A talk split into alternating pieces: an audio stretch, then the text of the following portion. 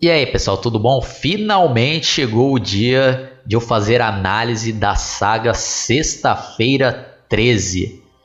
E como já é de praxe, dando uma contextualizada, em 1979, com grande sucesso de bilheterias do filme Halloween do John Carpenter, é, o cineasta Cian Cunningham é, resolveu tentar fazer algo parecido e teve a ideia de Sexta-feira 13. E juntamente com o roteirista Victor Miller, eles acabaram criando todo o conceito e a história do filme. E deixando bem claro aqui que essa minha análise é destinada para quem já assistiu os filmes, porque quem não assistiu, é, eu vou estar dando spoilers e falando partes importantes do filme. Então vamos começar, né? É, o filme começa em uma noite no acampamento de Crystal Lake no ano de 1958 enquanto um grupo de jovens estão reunidos em uma sala tocando violão e cantando juntos. E a câmera, em primeira pessoa, que é um ótimo artifício para não revelar a identidade desse personagem que vai ser bem importante no filme, começa a andar por um quarto do acampamento onde várias crianças estão dormindo. Né? E aí começa a tocar pela primeira vez o tema do filme, né? que seria outro marco na história dos filmes de terror, né? Aquele.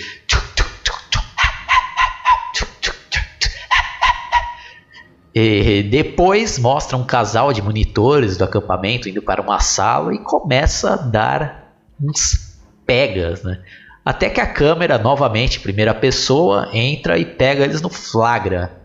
E o rapaz diz que eles não estavam fazendo nada, dá aquele, aquela risadinha mas já toma uma facada na barriga, né? E a menina fica desesperada, histérica e tenta fugir do assassino. E a câmera vai perseguindo e focando na cara dela, enquanto ela vai gritando e congela a imagem, né? E nesse momento a trilha sonora chega no ápice. Aí já entra os créditos e o logo de Friday The 13, sexta-feira 13. Aí já aparece um letreiro dizendo sexta-feira 13, dias atuais. Aí mostra uma menina indo pedir informação em um bar de como chegar no acampamento Crystal Lake. E os funcionários e alguns fregueses ficam espantados e uma delas pergunta para ela se vão reabrir o local. Aí logo depois ela consegue carona com o caminhoneiro e quando eles estão saindo de um bar, um velho louco para a menina e diz para ela: "É, você nunca vai voltar de lá, tem a maldição da morte". Aí no caminho eles vão conversando e ela diz que está indo para lá para trabalhar como cozinheira e o caminhoneiro pergunta se ela sabe o que aconteceu por lá, que um garoto tinha morrido afogado no ano de 1957 e que um ano depois dois instrutores foram mortos e que também ocorreram alguns incêndios, que o lugar era azarado, e a menina lá deu muita importância para essa história. E é isso daí. Aí depois mostra dois caras e uma menina chegando de carro no acampamento. E um desses rapazes é interpretado pelo ator Kevin Bacon, que estava em um dos seus primeiros papéis no cinema. Para quem não sabe, Kevin Bacon é o protagonista do grande sucesso chamado Footloose e também do Ataque dos Vermes Malditos e vários outros filmes aí. Aí somos apresentados ao dono do acampamento que está tirando um tronco de árvore a machadadas, ele recebe os três jovens e também apresenta a Alice, que é a protagonista do filme. Também acabamos sabendo que a Alice tem um casinho com o dono do acampamento, que ela não sabe se quer ir embora, continuar por lá. Em seguida, o dono do acampamento diz que vai ter que deixar eles sozinhos porque vai ter que ir resolver algumas coisas na cidade.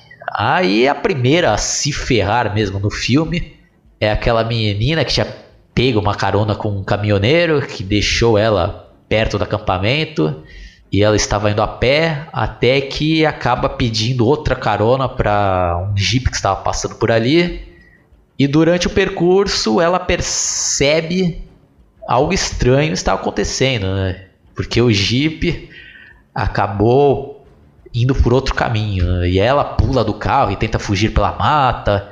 E de novamente a trilha sonora dando aquele é, momento lá tenso ao filme e mais uma vez a câmera em primeira pessoa, lembrando que tem o objetivo de não revelar quem é o assassino até então, consegue é, achar a menina e dar uma facada na garganta, né, meu? Uma cena forte e violenta. Né? A partir daí o filme não tem muita história, cada um dos jovens vai sendo assassinados um por um. E o Kevin Bacon, o personagem que ele interpreta, também tem uma morte bem bolada, toma uma espetada na garganta. E o filme vai indo assim até sobrar a protagonista Alice. E nesse momento do, do filme, quem está assistindo não tem muitas informações do que realmente estava acontecendo. E posteriormente chega no acampamento o Jeep e Alice corre para pedir ajuda e sai do, ve do veículo uma senhora tentando acalmá-la. E as duas entram no acampamento, a mulher vê algum dos cadáveres e começa a contar que algum tempo atrás um garotinho acabou se afogando no lago porque os monitores estavam transando ao invés de cuidar do garoto. E o menino se chamava Jason Morris e ela era a mãe dele. Por esse motivo, ela não poderia permitir que aquele local reabrisse. Aí a senhora Warris começa a atacar a Alice e durante esse embate também percebemos que ela é louca, né? E que fica falando como se fosse o próprio filho, com aquela frase lá: "Mamãe, mate eles" e vai atrás da, da Alice, tem toda aquela luta lá, e várias vezes ela cai no chão e levanta e não morre nunca, até que é, a Alice, em legítima defesa, acaba decepando a cabeça da, da senhora Worris com um facão, né?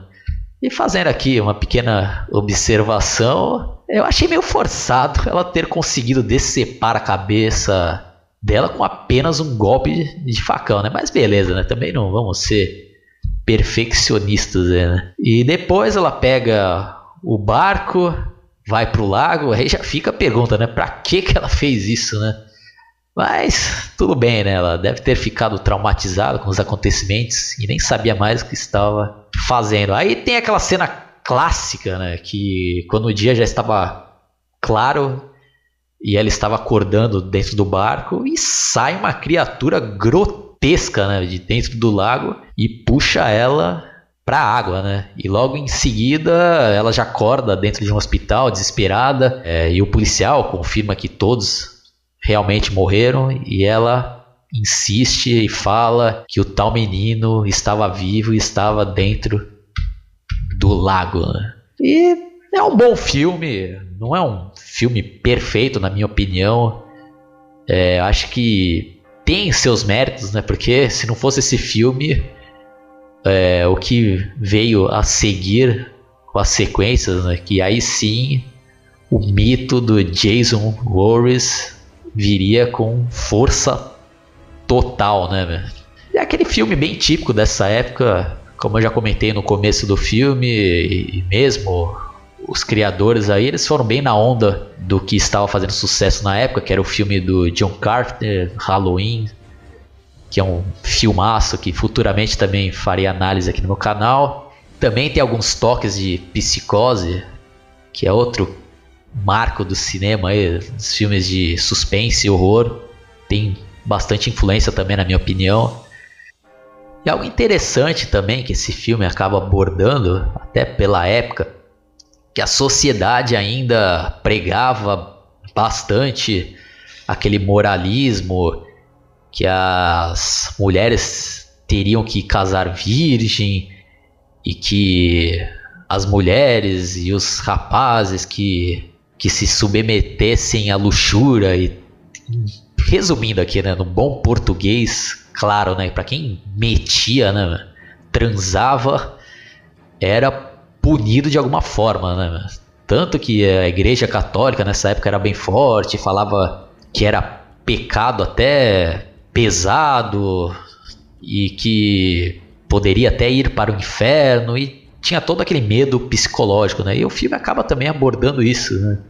Tem aí nas entrelinhas sendo punido aí os jovens que aderiam ao sexo livre, né? E algumas curiosidades do filme é que a atriz Adrienne King trabalhava no Burger King um ano antes de fazer esse filme e a mesma atriz foi perseguida após é, o sucesso aí com esse filme por um fã maluco e obcecado e por causa disso ela passou por maus bocados e, e repensou se queria realmente continuar nessa carreira pela exposição aí que tinha por causa desses filmes até que prenderam essa pessoa aí, né? E que nos anos 70 o criador do Sexta-feira 13, o Cian Cunningham, filmou com Wes Craven, que é o criador do Fred Krueger, o filme Aniversário Macabro. O filme também marca a estreia de Tom Savini